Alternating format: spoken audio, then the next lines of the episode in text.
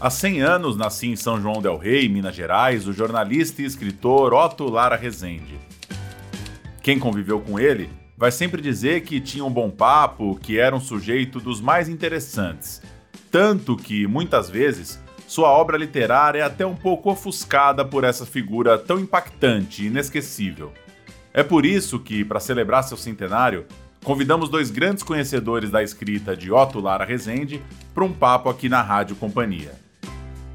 Augusto Massi é poeta, professor, editor, já escreveu bastante sobre Otto, inclusive é dele o pós-fácil da última edição do livro Boca do Inferno. E Humberto Werneck, jornalista, escritor, que não bastasse toda a relação com as letras, foi próximo de Otto, que morreu em 1992, aos 70 anos. Eles passaram pela carreira de Otto, os livros de contos O Lado Humano, Boca do Inferno, O Retrato na Gaveta e As Pompas do Mundo, e também o romance O Braço Direito. Falaram também do seu jeito perfeccionista de lidar com as palavras e ainda do seu lado cronista. Eu sou Paulo Júnior, produtor aqui da Rádio Companhia, e joguei para eles a seguinte questão para iniciar o papo: Onde está a produção literária de Otto Lara Rezende? Em que prateleira? Perto de quais outros nomes da literatura brasileira? Começa falando o Augusto, depois segue Humberto e eles vão num bom papo. Olha, eu não conheci pessoalmente o Otto, não tive essa felicidade. É, então, eu sou um leitor. E como leitor, eu fui me tornando um pouco amigo do Otto, assim, em silêncio, devagar, me aproximando pouco a pouco da obra dele. Eu acho que se a gente tivesse que colocar na prateleira, pelo menos na prateleira assim do meu escritório, ele fica do lado do Dalto Trevisan, em primeiro lugar. Acho não só pela amizade, mas pela ideia de que são dois escritores muito importantes e que construíram sua obra sem propriamente falar de uma cidade grande, de uma grande capital, de um grande centro. Quer dizer, claro que o Otto morou no Rio de Janeiro, mas boa parte da sua obra tem algo que dialoga é, com Dalton, no sentido de uma Curitiba, uma capital um pouco acanhada. No final ali dos anos 50, a obra dele tem uma certa cumplicidade e vai se desenvolvendo dentro do conto, procurando é, um pouco, mesmo sendo um contistas, eles criaram uma atmosfera de que há um certo romance se armando através de vários livros de contos. Então, essa é a primeira afinidade que eu vejo assim, com um escritor contemporâneo. Retrocedendo, como o Otto é um escritor realmente atípico, né? eu gostaria de lembrar também aqui o livro Velórios, do Rodrigo Melo Franco de Andrade, que tem uma característica muito parecida, que é um olhar com um certo humor, um, um, humor negativo, um olhar assim à espreita. O título do livro, justamente Velórios, que é o único livro que o Rodrigo Melo Franco publicou é, de ficção, tem também esse universo que acaba colocando ele, Dalton, um pouco reunidos. É uma vertente. Tem outras, certamente, mas eu acho que até esse lado arredio que o Dalton Trevisano deu entrevistas, é uma pessoa reclusa, é, o Rodrigo Melo Franco nunca voltou a publicar é, ficção. São homens que têm uma atitude discreta e um pouco retirada dessa vida é, literária, vamos dizer assim. E, no entanto, a posteriori, a cada década que passa, parece que as obras, que eram obras que estavam desgarradas, vão começando a se inserir dentro de um conjunto mais amplo da literatura brasileira. Bom, é, eu vejo o Otto eu ponho Otto na prateleira dos perfeccionistas, que são escritores em geral que não escreveram pelos cotovelos, não é? Ninguém precisa escrever muito. A pessoa precisa escrever bem, ainda que escreva o tempo todo em cima da mesma coisa. Estou pensando aqui um pouco no Raduan Nassar. Não é? O Raduan Nassar é um escritor assim também que deu o recado dele e está dado, embora tenha parado de publicar, não há uma edição sequer de Raduan Nassar, em que ele não meta a mão fazendo aquilo que o Otto chamava de despiorar. Eu acho uma, um, um grande achado eu acho uma marca do Otto Lara Rezende, essa preocupação em consertar, em, em aperfeiçoar, em despiorar tudo aquilo que ele, que ele escreveu. Não é? É, Estou me lembrando aqui de um episódio, é, no final da vida, já citado aqui, Dalton Trevisan, que era muito amigo do Otto, com ele teve uma correspondência grande. Dalton Trevisan forçou o Otto a publicar uma, uma seleta de contos pela editora Ática, chamada, chamada O Elo Partido e Outras Histórias. E o Otto, a contragosto, o Otto sofria de uma coisa que o Hélio Pellegrino chamava de bibliofobia. Né? Ele não gostava de se ver nas livrarias, ele não gostava da ideia de ser reeditado.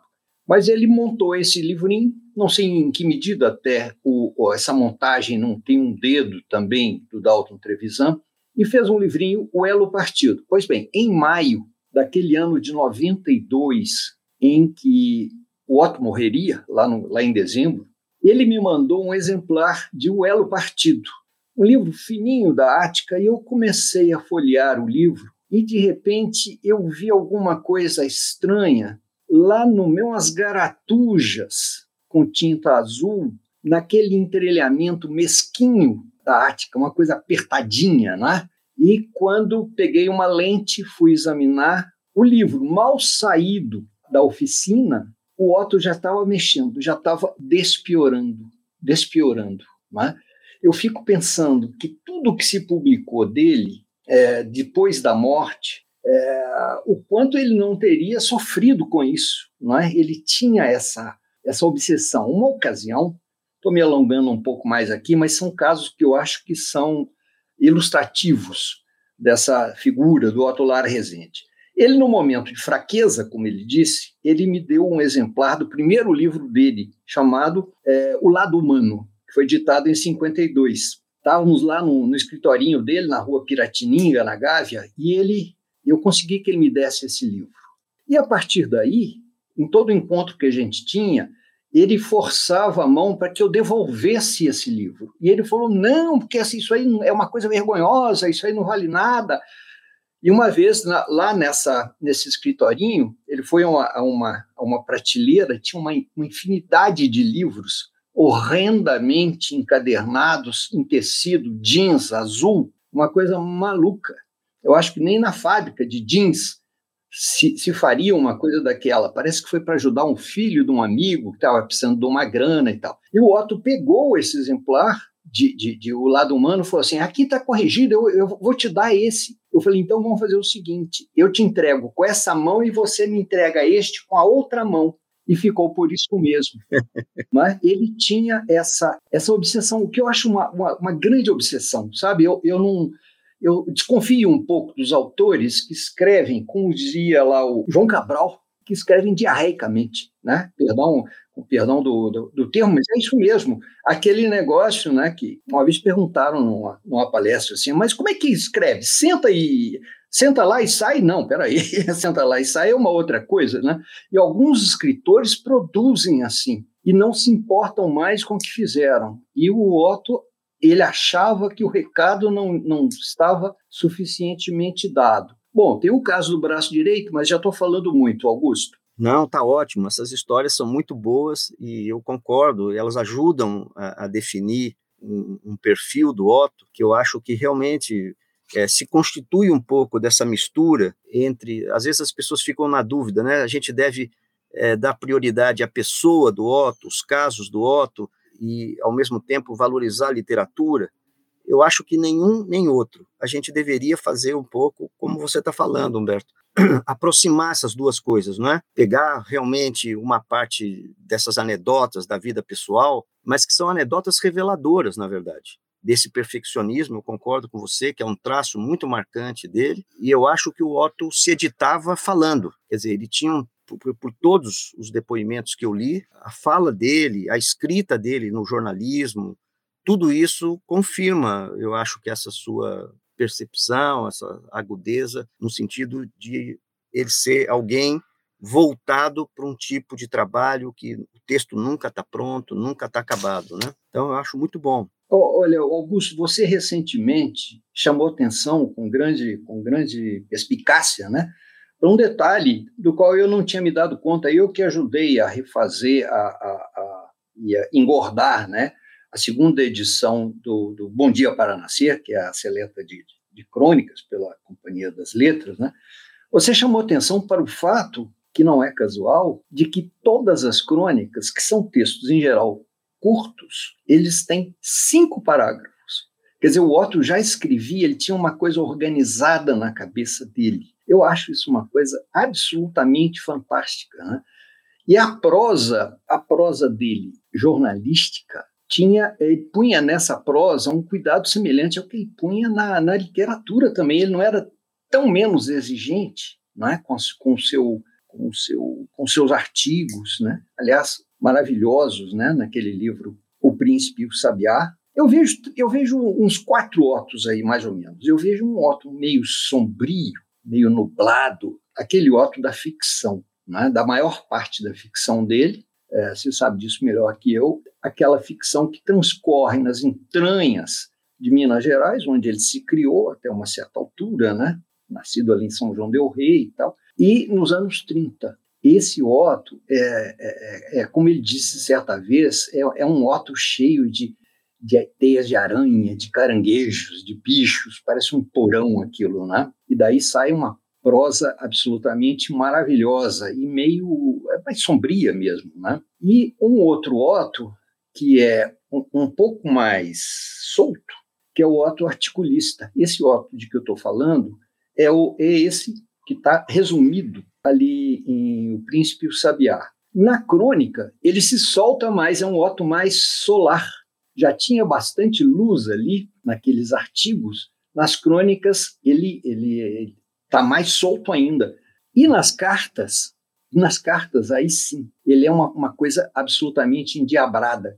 Mas você vai ver as cartas, a redação delas é uma coisa que parece obedecer a um rigor também. Não tem, não tem banha, não tem pelanca, não tem coisa ali para cortar nas cartas dele, né? Então eu vejo esse Otto, o meu Otto tem esses quatro lados e esses quatro lados andam juntos. Acho, acho que está muito bem demarcado. Eu faria uma única observação, assim, eu, eu acho interessante dentro do estilo desse que você categorizou como o mais sombrio e, e que está em livros realmente como o lado humano, principalmente Boca do Inferno, Testemunha Silenciosa. No entanto, parece que tem um truque ali, né? Um, a marca, vamos dizer, dessa literatura sombria, paradoxalmente, ela é escrita uma frase límpida e, vamos dizer, muito, em alguns momentos, como num conto Porão, que é um conto central dentro do Boca do Inferno, ela é luminosa. Então, ele, ele trabalha por uma tensão, por contrastes, que eu acho que são bem interessantes. Isso no conto. Quando você fala da crônica, que ele foi realmente se abrindo, é o final da vida, e ela tem realmente uma leveza da crônica, mesmo assim, ele às vezes fala muito de morte, né? Ele fala também, assim, as crônicas e os artigos têm algo de, do obituário. É, eu, eu, acho que o Otto junta essas duas pontas, ele procura, vamos dizer, trabalhar com essas tensões.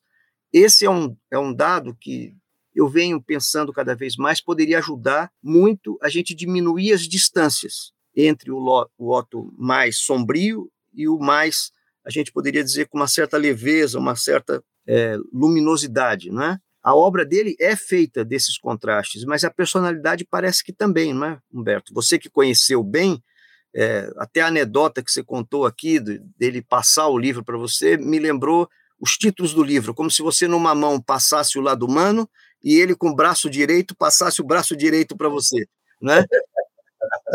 Quer dizer, tem alguma coisa que ele brinca com algo que para ele é doloroso, é, que tem um recalque na obra toda, tem traumas, e isso, é, inclusive, ele procurou mostrar no mundo que se passa no mundo da infância, sempre rodeado pelo mundo, vamos dizer, das crianças. E isso lembra um pouco um certo nome que nós não falamos aqui, um certo Graciliano Ramos, Sim. que tem também esse universo onde o livro Infância tem uma beleza e uma dureza, é, onde os animais, como no Otto aparece, por exemplo, o gato, né, ou aparece a baleia no Vidas Secas.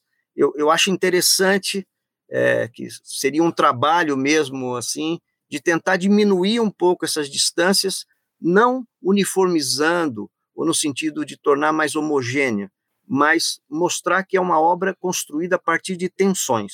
Olha, você tocou num ponto importante, essa questão da morte, né? É, isso está presente em toda parte, na, na, na crônica, nos artigos, nos, na ficção nem se fala, né?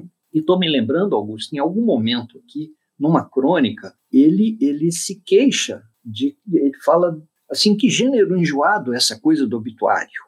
Alguma coisa desse tipo sabe? Ele parece pouco à vontade nisso, mas ele tinha realmente uma, uma, uma ele tinha essa, essa, essa vontade também de, de continuar perfilando as pessoas, né? E mesmo depois é, de mortas, né? Olha aqui, o Otto que eu, o Otto que eu conheci, claro, foi o Otto, assim, um pouco cheguei ao Otto folclórico, mais mundana e tudo, e aos poucos eu fui conhecendo o Otto, é, tive esse, esse privilégio de estar com ele várias vezes, né? e, e, e juntar esses pedacinhos dele. Eu queria relatar aqui uma experiência, eu não quero ser autorreferente, mas eu tive um privilégio incomparável de ter uns originais de um livro lidos e comentados e anotados a lápis, página a página, por Otto Lara Rezende. Isso foi, para mim, e continua sendo uma experiência fantástica. E eu acho que nesse anotar está presente esse Otto múltiplo, né? o Otto engraçado, o Otto que faz uma, uma, uma né? de, de repente, e ao mesmo tempo um Otto muito rigoroso. Esqueci de falar disso. O Otto era uma pessoa extremamente rigorosa. Ele era com ele era, e foi comigo, felizmente. É uma preciosidade que eu tenho na minha casa, esses originais, me maravilha, né? Toda vez que eu dou uma olhada nisso, me cobre de vergonha pelos erros que ele apontou e a maneira como ele, ele orientava não era uma coisa professoral, tá aí, você entende? Não era um professor que estava ali é, dando uma nota zero, não. Vou dar um exemplo aqui. A certa altura do, do, do meu texto, nesse livro que se chama O Desatino da Rapaziada, eu escrevi assim: por coincidência, que, que fez o Otto? Pegou o lápis e separou numa unidade assim o por e o co, de coincidência. Quando eu olhei, no meu texto tinha um suíno solto lá, você entende?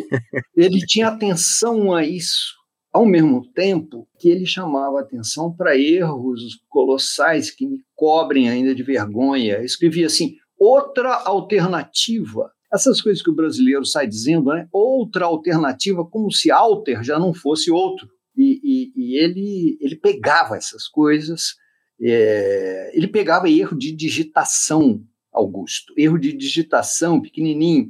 Ele sugeria trocar uma palavra, é, onde eu botei enfatizaram, essa coisa brasileira de escrever bonito, né? Achei que enfatizaram, eu falei, não, acentuaram. Onde eu uh, botei colocaram, o brasileiro tem essa mania de colocar, né? Ele, ele bota por, né?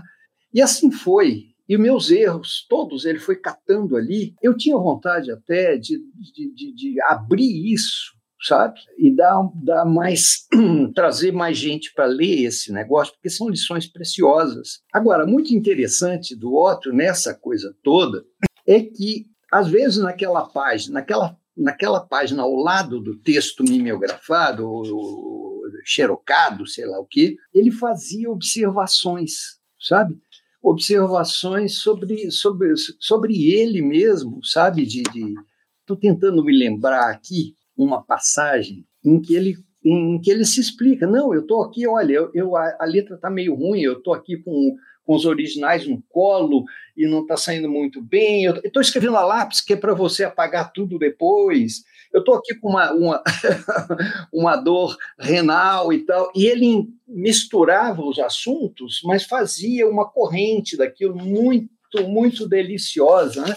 Achei aqui o pedacinho. Estou, estou escrevendo sem apoio em mesa, com os originais no colo ou na perna. A letra está ruim. Vai a lápis para você apagar. Estou começando uma cólica renal, que, aliás, está por hora bem camarada. E estou bancando o advogado do diabo. E ele e assim vai. Bom, não sei se isso aí interessa para alguém, mas. É... Eu acho, Humberto, que isso que você está levantando é uma coisa importante, é, porque talvez acrescente é, mais um moto que acho que tem ficado um pouco é, escondido, porque ele aconteceu num plano de uma vida intelectual, cultural, é, que não foi pública, se deu através de cartas, de comentários em livros de colegas, de amigos, e eu venho percebendo, à medida que as pessoas estão publicando parte desse material, que você organizou um livro dele com a correspondência né, com, com Fernando Sabino, é, depois foi feita uma edição pela UFMG também da correspondência dele com Murilo Rubião. Agora tem essa correspondência que a Elvia vai fazer uma seleção, mas o Dalto Trevisan publicou uns trechinhos num dos últimos livros dele, acrescentou algumas trocas de cartas com Otto, e eu, resgatando artigos muito assim, do primeiro Otto, no final dos anos 50, é, eu me dei conta de que ele se formou, ele se preparou para ser um crítico literário. Sim. Ele chegou realmente a exercer um papel um pouco, escreveu resenhas, ensaios, mas principalmente essa atividade ele desenvolveu, eu acho que com toda a geração, vamos dizer, dos mineiros principalmente, com alguns poetas como João Cabral, e a gente percebe nas cartas, tem cartas longuíssimas, uma para o Murilo Rubião, que é uma análise perfeita dos contos do Murilo Rubião. Quer dizer, ele tinha uma generosidade de não só trabalhar sobre a obra dele com perfeccionismo, mas ele era um crítico perfeccionista com os amigos, com os colegas de ofício. Então, isso que você relatou, eu acho muito, vamos dizer, importante, porque resgata essa dimensão que eu acho que ele foi, às vezes, muito generoso. Eu vejo que o Murilo Rubião não tem uma carta do Murilo Rubião comentando os contos do Otto. Ele é amigo, adora o Otto, todo mundo gosta muito do Otto, mas não tem essa leitura tão cerrada que o Otto, em quatro, cinco longas cartas, faz em momentos decisivos, desde a estreia do Murilo Rubião, desde originais inéditos.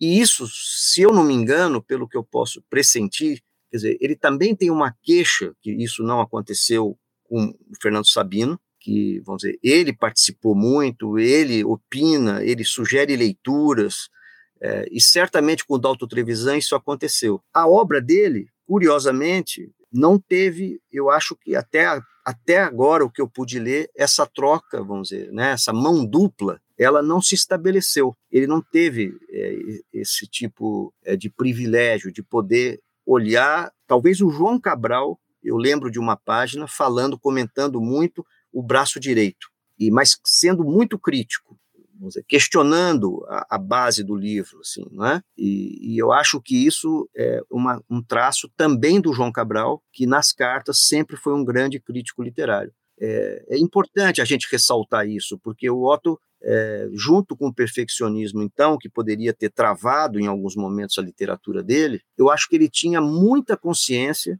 é, do que ele estava escrevendo, do valor do que ele estava escrevendo. Mas faltou, em alguns momentos em que ele foi questionado, e o livro Boca do Inferno, dizer, seu segundo livro de contos, é, que foi muito realmente atacado, a gente poderia dizer quase assim, há uma campanha sem ser armada contra o Otto, a reação foi tão brutal contra esse livro, um livro, vamos dizer, todo dedicado a histórias de crianças, que é um livro com um traço de originalidade, ele está acompanhando os principais livros daquele momento no mundo. Ninguém tinha falado das crianças com essa perversidade, né? Vamos dizer, alguém que, vamos dizer, tinha lido Freud, que tinha consciência realmente da, da questão polimorfa das crianças, né? É, não uma ideia idealizada da infância. Eu acho que o Otto se iguala a um Selinger, por exemplo, com Apanhador no Campo de Centeio, é? com William Golding, vamos dizer, com O Senhor das Moscas, com Lolita, do Nabokov.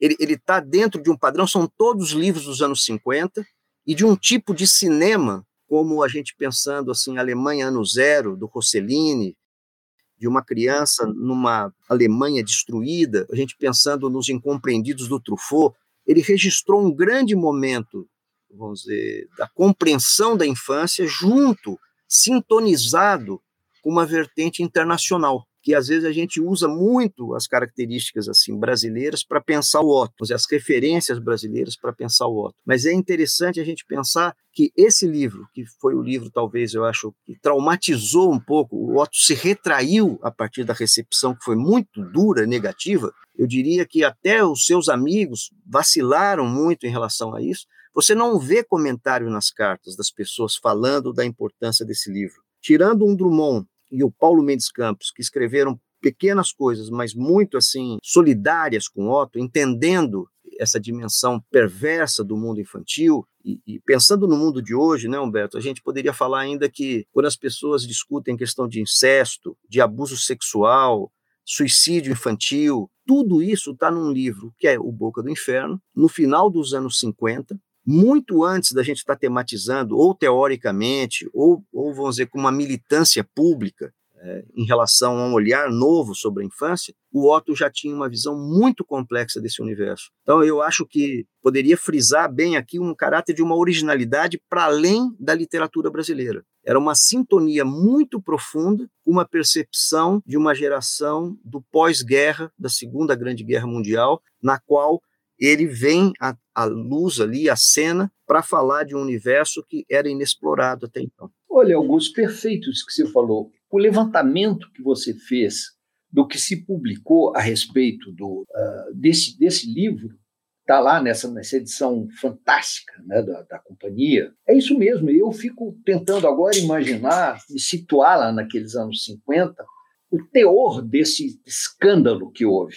Não é? Porque o Otto ousou ele falar também do lado da, da, maldade que existe no ser humano desde sempre, né? desde, desde a criança, e ele puxou por aí. Fantástico. É interessante a gente contrapor a figura que também foi contemporânea dele, que é o Nelson Rodrigues, né? como se dissesse, uhum. o Nelson se interessava por esses aspectos todos com um caráter claramente também de escândalo. Uhum. Ele foi, ele foi para o choque, né? O, o, Nelson explorou o que tinha de curiosidade dentro do mundo do jornalismo, na vida como ela é. As crônicas, vamos dizer, são saborosas e, e escancaram um pouco esse universo, mas com, com um ar que tem realmente de provocar o escândalo.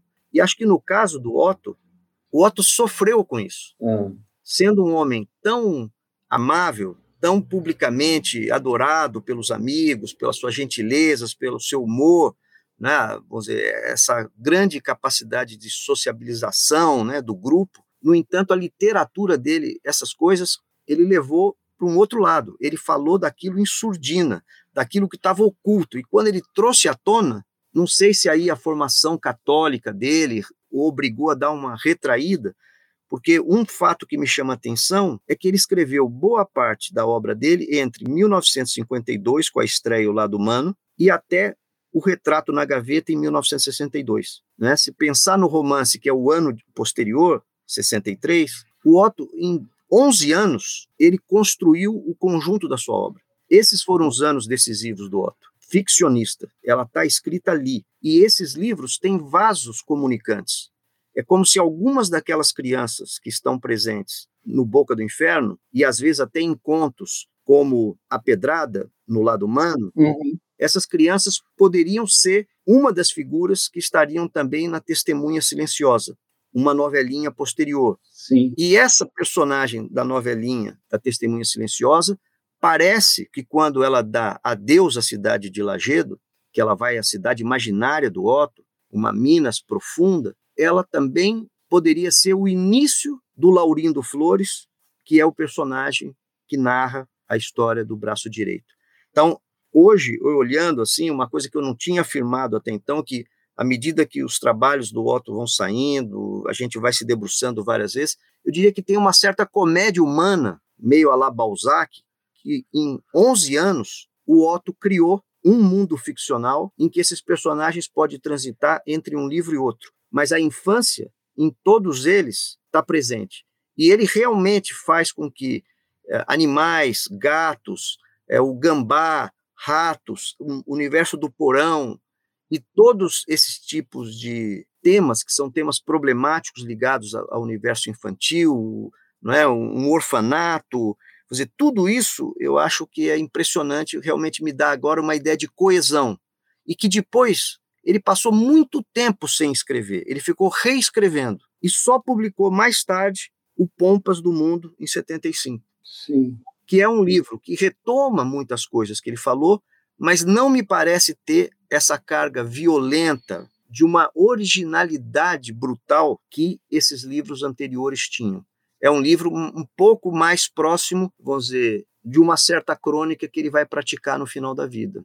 Não sei, Queria só registrar isso porque eu acho que é uma percepção que eu não formulei inteiramente isso em nenhum texto, em nenhum lugar, e aqui, a partir do papo da gente, é, me veio um pouco agora essa, essa ideia de que ele construiu realmente um universo ficcional fechado uhum. e, e que esses livros merecem ser lidos como livros que têm um diálogo interno muito poderoso desse grande perfeccionista que foi o Otto. Maravilhosa análise. Márcio, eu, queria voltar rapidamente a dois pontinhos lá atrás, essa observação que você fez sobre o Otto crítico, né?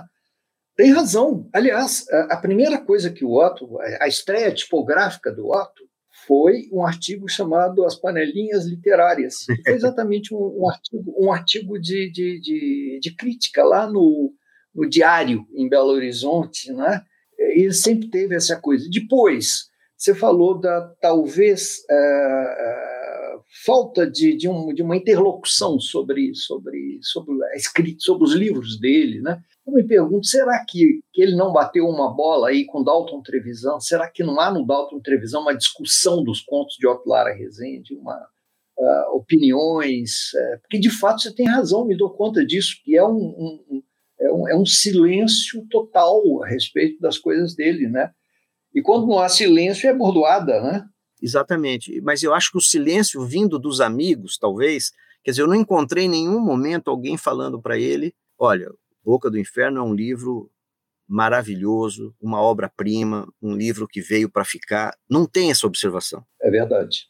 Né? As pessoas defendem um pouco ele, discretamente, mas ninguém fala categoricamente como, vamos dizer, eu acho que hoje está mais claro, vamos dizer, já no século XXI, está claro para gente que aquele livro é uma contribuição importante para a literatura brasileira. Né? É um livro decisivo, que tem realmente uma qualidade literária vamos dizer, acima, né? você está num patamar das obras-primas.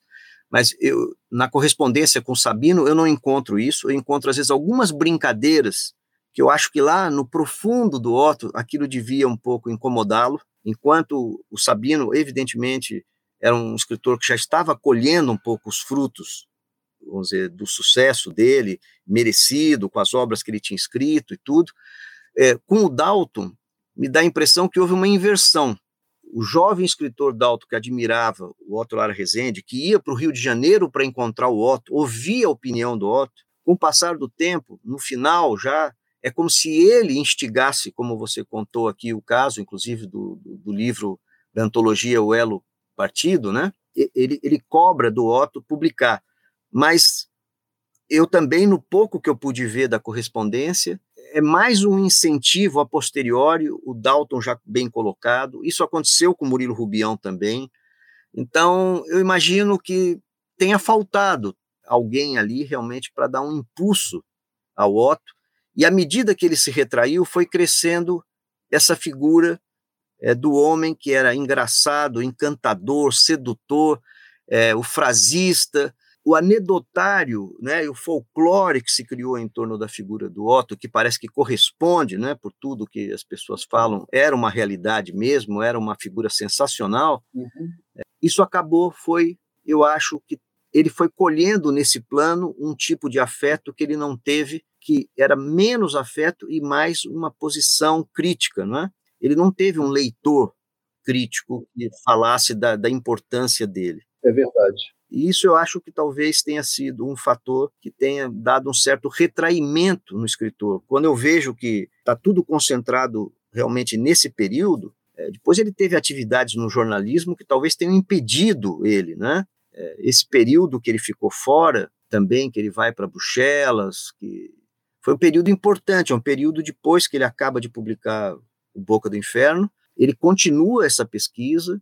Imagino que devam ter outros originais, textos que ainda ele produziu e ficaram inacabados ou que não vieram à tona, é, porque nas cartas você vê que ele está criando mais textos, que ele fala de peças de teatro, que ele fala de outros livros de contos que ele preparou e que não tem, vamos dizer, rastro desses textos, eles não apareceram nos livros posteriores. Pois é, Augusto, e aí tem um enigma gigantesco que, que muito me, me, me é, espicaça. O Otto ao morrer, ele estava escrevendo um romance. Quem me contou isso foi Dona Helena, viúva dele. Ele estava escrevendo um romance que já estava aí com centenas de páginas, ela inclusive leu boa parte disso aí, ou tudo. E era um romance, não era ambientado nas minas profundas lá, no, na, na, nas décadas profundas também, não. Era uma coisa da, daqueles, daquele tempo, contemporâneo escrita ali, e no Rio de Janeiro. Esse romance sumiu. Esse é um grande enigma. Eu espero que, esse, que um dos filhos tenha guardado, porque há um relato de um, de um, de um uma, um momento assim, nos últimos momentos da vida, ele teria ficado preocupado com o livro, com o livro, o livro, ele ali já meio e o livro sumiu, não é? E, e tomara que exista esse livro, né? Isso também se escrever esse livro se encaixa um pouco nessa, no que foi o fim da vida do Otto, né? Você ressaltou muito bem essa coisa daqueles 11 anos de produção, ele fez o essencial da vida dele. Depois eu acho que ele, é, ele se retraiu, é, pode ter sido também por falta de, de interlocução ali, de, de, reconhecimento, sei lá.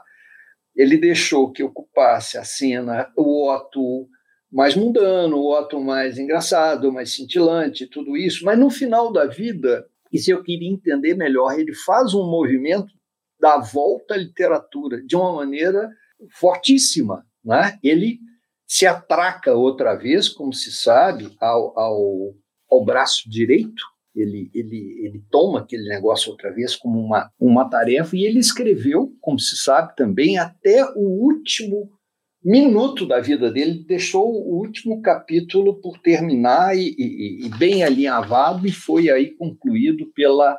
Uh, arrematado nas, nas, nas, coisas ali pelo, pela Ana Miranda, né? E eu me lembro de ter conversado com ele algumas vezes sobre esse trabalho. Eu penso, Augusto, que alguém poderia fazer hoje, alguém aí da, da academia poderia é, se debruçar sobre as, os dois braços direitos, lá o de 63, por aí, e esse que ele deixou prestes a, a, finalizar. Porque ele dizia o seguinte: Humberto, eu não sei mais se é braço direito, se é braço esquerdo e tal.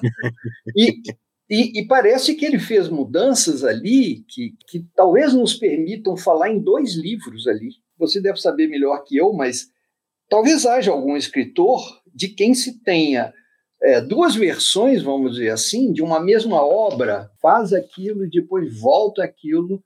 Olha, eu, eu, eu acho que é uma coisa interessante, eu não sabia, assim, você está me falando, configurando um último trabalho, né? É, essa volta dele à literatura, eu acho realmente isso seria um acontecimento, porque é, depois do reencontro dele com o público, através das crônicas, eu, eu acho que ele encontrou esse reconhecimento, ele ficou muito feliz e acho que isso tenha dado uma motivação é, nova é, para ele reatar um pouco com esse trabalho anterior e criado um novo livro, um novo projeto. Uhum. Eu, eu, eu, olhando, observando um livro que a gente não falou muito aqui até agora, que é Testemunha Silenciosa, Sim. que é um livro que foi muito reescrito, passou por esse processo. É, ele tinha, inclusive, um título inicial que chamava O Carneirinho Azul, que é, acho que era um título muito infeliz, não estava à altura da novela, e mais tarde o Otto deixou o material revisado e o título novo passou a ser A Testemunha Silenciosa. Isso data lá do, do, dos anos europeus dele. Exatamente. Em Bruxelas. Né? Ele fala desse livro, Fernando ainda como carneirinho, né? É, e, e, e eu acho que o livro ganhou muito, e talvez abra uma porta para um outro tipo de análise que poderia ser feita conjunta até com o braço direito, porque eu acho que essa ficção que vai encorpando, vai saindo do universo do conto, chega numa extensão de novela e depois chega a extensão de romance, o Otto desceu para um outro universo, onde a criança tem um lugar, mas o adulto também tem um lugar. Uhum. No Boca do Inferno, os adultos praticamente não aparecem. Um ou outro conto aparece a figura do adulto, mas as crianças também estão livres, estão soltas. Então, Testemunha Silenciosa originalmente começava falando da Revolução de 30, tinha um parágrafo que abria claramente fazendo menção à Revolução de 30. O braço direito, eu acho que é um livro que também tem uma dimensão política muito grande, mas a gente tem que cavar um pouco mais fundo para perceber essas relações do Otto com a política, e que a gente, acompanhando a biografia dele, a gente vê que ele fez jornalismo político, entrevistas políticas decisivas para eleições, para mudanças de rumo, e, e, tematizou e foi amigo de um monte, vamos dizer, na verdade, de pessoas que estavam ligados à vida pública e à vida política. E aí eu noto uma diferença, que é um Otto que fala de coisas, eu diria, de uma sociedade de um certo ressentimento de um certo recalque, de que tem conversas cruzadas, meio assim, abafadas, que o problema não está no primeiro plano. O romance não traz aquilo para o primeiro plano. Os personagens parecem personagens que estão à borda dos grandes acontecimentos, nas margens dos grandes acontecimentos. Uhum. Mas a habilidade do Otto parece ser exatamente essa: mostrar um grande acontecimento como a Revolução de 30, ou até no braço direito a gente vê já o processo do golpe de 64, uhum. ali um Brasil que vai se construindo, que é um Brasil de delações, de denúncias, de perseguições, onde as instituições estão sendo um pouco solapadas, mas ele faz isso através de um pequeno, vamos dizer, uma personagem que não estaria no centro, mas ela acompanha tudo. Então, essa ideia da testemunha silenciosa, acho que o Otto foi uma grande testemunha silenciosa de muitos acontecimentos importantes da nossa vida, política, social, cultural. E, e ele aprendeu a ter esse outro olhar, que acho que é um olhar de um Otto já um pouco mais maduro, não é? Assim do ponto de vista de fazer uma passagem para o romance, para uma, uma narrativa mais complexa que pode dar corda vamos dizer assim, ou dar corda não, ou arrebentar as cordas um pouco, né, de um certo tipo de conformismo. Mas na aparência são personagens mesquinhos, apequenados, uma vida pacata, uma vida de uma cidade pequena, e, e eu acho que esse disfarce foi muito útil ao Otto. Uhum. E que isso ainda não veio à tona de uma análise literária mais profunda, né, uma interpretação mais profunda. Eu soube que também ele escreveu no final da vida coisas sobre a vida do jornalismo. Ele, ele falou muito, ele tentou falar um pouco é, do ambiente que ele viveu, tanto na Rede Globo, Manchete. É, a gente vê artigos que estão soltos, mas essa memória, que é uma memória dizer, mais importante, não sei se ela migrou para um romance. Esse último romance, por exemplo seria uma coisa interessante. Essa escrita sobre a imprensa, né, isso parece, apareceu um pouco na Folha de São Paulo, né? Quer dizer, ele, além da crônica, eu me lembro de, de artigos em que ele falava um pouco disso aí. Ô, Augusto, eu acho que só me resta torcer para que o Otto tenha deixado, é, além desse, desse romance, cujo personagem parece que era um potentado da imprensa, veja só, hein? e um cidadão Kane aí, não sei é, que ele tenha deixado também diários, porque quando você vê um livro que foi montado depois da morte dele, que é o Três Otos por Otto Lara Rezende, com coisas que estavam ali no, nos arquivos dele, você vê que tem algumas coisas ali que tem uma cara de diário, não é? E ele era um anotador, ele era um anotador em frene, ele o tempo todo tomava nota de coisas, tomava nota de coisas e, e vamos torcer então para que para que esse material tenha sobrevivido e que chegue a nós, né? Junto com as cartas também, né? As cartas vão ter um peso, acho muito importante. Parece que vai sair agora uma antologia de cartas, né? Sim. Escritores e tal. Mas eu penso que os dois volumes, o que você preparou e o que foi preparado pelo, acho que é professor Kleber, né, da UFMG. Sim. Esses dois volumes já dão uma dimensão do Otto, como você falou muito bem, ele escrevia a carta como se estivesse fazendo literatura, né? Sim. Ele sabia disso, ele tava, ele tinha um capricho, quer dizer, as cartas dele são cartas que ele dedicava muito tempo. Uhum. Então, já dá uma diferença, já, a gente já consegue rastrear as leituras, os embates da vida cotidiana, como que ele era, vamos dizer, em relação aos amigos eu acho que é um material que está crescendo. Então, a tendência, eu acho que a importância do Otto é crescer cada vez mais com a publicação desses trabalhos, porque a gente vê que ele era um homem que estava enfronhado na vida literária. Ele pode ter saído, deixado de publicar os contos dele, uhum. mas pelas cartas ele estava acompanhando tudo. Mesmo na editora do autor, a editora Sabiá, a gente vê que ele é capaz de escrever como crítico literário é, um texto apresentando o livro de sonetos do Vinícius, uhum. em que ele fez um grande esforço para escrever esse texto. Uhum. Mas ele participava, ele lia aquelas antologias, vamos dizer, de poéticas, ele fez revisão, fazia revisão de textos do Rubem Braga, quer dizer, ele teve por detrás um papel realmente aí de alguém que deu uma contribuição a toda aquela geração, né? Quer dizer, o, o, Fernando Sabino também foi um homem desse tipo em relação a Clarice, Isso. ao próprio Rubem Braga. Essa é uma faceta que às vezes é pouco falada de todos eles, mas que houve uma grande generosidade de articular, reunir, é, compilar, resgatar trabalhos né, através da editora do autor, da editora Sabiá. Eles foram responsáveis por livros muito importantes, né? dentro do que você falou da memorialística, inclusive, Idade do Serrote, do Murilo Mendes, sai por lá, pela Sabiá, Pedro Nava sai pela Sabiá, quer dizer, o memorialismo interessou realmente ao Otto, acho que ele aparece nas cartas, às vezes, menções que ele está escrevendo diários. Eu estranhei também que esses diários não aparecessem, porque ele faz menção que ele está escrevendo. Então, ele tinha consciência realmente do lugar que ele ocupava, que ele desempenhava. Isso, quando ele viajou e serviu em Portugal, ele articulou também publicações de vários autores brasileiros em Portugal, tentou, vamos dizer, uhum. fazer com que portugueses saíssem no Brasil. É, esse Otto, que tem uma amplitude assim, intelectual, espanta mesmo, e ele não veio à tona. Agora, você mencionou o Fernando Sabino né, como, como tendo sido é o Fernando foi um beneficiário do Otto também. Esse trabalho que o Otto fez com, com o Rubem Braga, de ajudar na seleção, e eu acho que até meter a mão no texto ali em algumas coisas, né?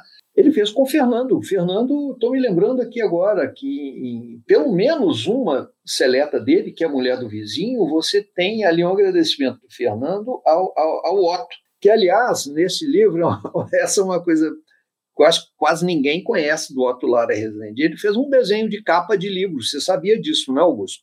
Sabia, sabia sim. Pois é, uma espécie de, de onde está o Wally, né? Onde está o Otto, né?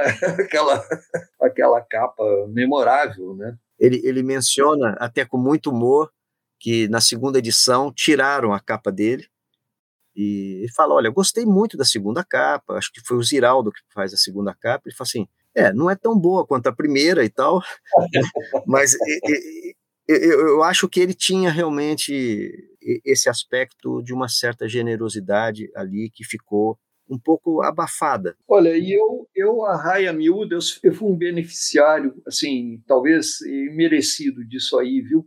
Eu me lembro de em várias ocasiões, toques que ele me deu muito, muito importantes. Uma, uma ocasião eu procurei para falar de João Cabral, que era amicíssimo dele, e como você sabe, né? E ele falou: não, vamos fazer o seguinte. Eu ia fazer uma capa e fiz para Isto É, né? Vamos lá no Rubem, me levou lá para o Rubem Braga e falou coisas, sabe? No final foi até engraçado porque ele me levou lá ao Hotel Otton, sem trocadilho, ele e o, e o, e o Rubem ele é o volante ali do seu, do seu Fusca azul calcinha. Ele dizia assim, meu carro azul calcinha. E eu, eu lembro que ele ajoelhou na calçada, em frente ao hotel, e, e, falava comigo assim, seja amigo, não seja repórter. Não é? E teve medo de ter feito, ter, ter, ter feito alguma indiscrição, alguma coisa. Né? Maravilhoso, Otto, viu? Maravilhoso ele tinha essa coisa de essa capacidade de ouvir, né? As pessoas pensam no Otto como uma pessoa falante que sai dizendo butades aí para baixo, para cima e tal, mas ele ouvia, ele ouvia e ele ajudou muita gente, sabe? Muito boa observação, eu acho, Humberto, porque isso reforça essa ideia um pouco que eu estava falando das tensões, né? De diminuir a distância. Falam dele como, vamos dizer, olha, é só pôr um gravador, porque ele fala o tempo todo, ele é hilariante, as frases já nascem prontas, mas eu vi vários depoimentos em que ele é esse amigo que sabe ouvir. E nas cartas, ele, ele se pronuncia sobre a obra do outro, mas ele também escuta, ele aconselha, quer dizer, ele tensionou isso. Esse é um aspecto muito importante, não é? que eu acho que daria mais complexidade à figura do Otto. É. Seria um Otto de corpo inteiro, vamos dizer assim, não separando tanto o ficcionista é, do homem público, né? Uhum. E uma coisa que eu também acho importante a gente não esquecer aqui, pensando em leitores que ainda você não conhecem toda a obra do Otto, se eu tivesse que recomendar, às vezes, uma porta de entrada, eu recomendaria esse livrinho, A Testemunha Silenciosa, especialmente essa novela. Essa novelinha me impressionou muito, eu tenho realmente um gosto muito grande por ela, porque eu acho que Maravilhosa. Ela tem uma crueldade também, tá uhum. tá lá a marca do Otto, a presença de coisas duras, mas tem é, em momentos assim raros, é, um certo erotismo que perpassa a obra do Otto, uhum. é, tem momentos de um lirismo, então essa novelinha, Testemunha Silenciosa, acho que é uma boa porta de entrada. E entre os contos, eu não diria que tem um texto chamado Gato, Gato, Gato. Ah! Pertence o Retrato na Gaveta, né, de 62. Sim. Mas eu não, não considero nem um conto propriamente isso. Eu considero um poema. Uhum. É uma coisa de uma beleza, é assim, está entre o cinema e a poesia. Verdade. Porque você vê as imagens passando na sua frente, é de uma perfeição, é de um encantamento, que qualquer pessoa está lendo alguma coisa, quer dizer, ali que você percebe que, assim, bom, esse homem domina a escrita, ele tem o dom de escrever. Ali você vê que ele é um escritor de mão cheia que é um texto muito pequeno e é um exercício realmente de testar os limites até onde a literatura pode ser construtiva e ao mesmo tempo dar a impressão que dissolveu qualquer construção e é simplesmente um homem olhando e observando um gato. Então, esse, esse é um conto que eu acho maravilhoso, é de encantamento e novamente tem coisas duras. E um outro conto que acho que é bem menos conhecido, menos debatido, que tem um bicho novamente como tema, é o Gambá. É um conto também do Retrato na Gaveta e que é um conto, eu acho assim, sobre o mal-estar na civilização. O que o gato tem de mistério, de tensões, que aqui o gambá representa uma, uma série de outras questões, e é um gambá no meio da cidade, é um deslocamento, e acho que revela um Otto muito atento para essa situação, vamos dizer, de uma sociedade desenvolvida, é, moderna, e de repente entra um elemento que cria, de repente, um trauma, um mal-estar, né, um sentimento é, de grotesco, e as pessoas reagindo de uma forma que é um dos grandes temas que está na obra dele também, que se adianta a ideia da cultura de massa e até das redes sociais hoje, a ideia do linchamento. Uhum. Isso está, vamos dizer, em vários contos às vezes presente no lado humano, especialmente a pedrada, mas é um tema forte do Otto. E eu acho que é um Otto que trata agora não da cidade pequena do interior, mas é um Otto tratando, vamos dizer, da pulsão que existe da ideia de linchamento do grupo contra um único indivíduo ou um animal. Então, eu gostaria de deixar um pouco essas indicações de que são são textos às vezes que não estão no conjunto do que a gente está falando, né? O braço direito sempre é muito falado, o Boca do Inferno falado, mas aqui eu acho que tem um caminho que é interessante, de uma porta de entrada, né? Leitores distintos procurando esses textos, acho que vão também topar com um Otto assim de primeira linha. Muito bem, viu? É isso mesmo. Você tem tem razão.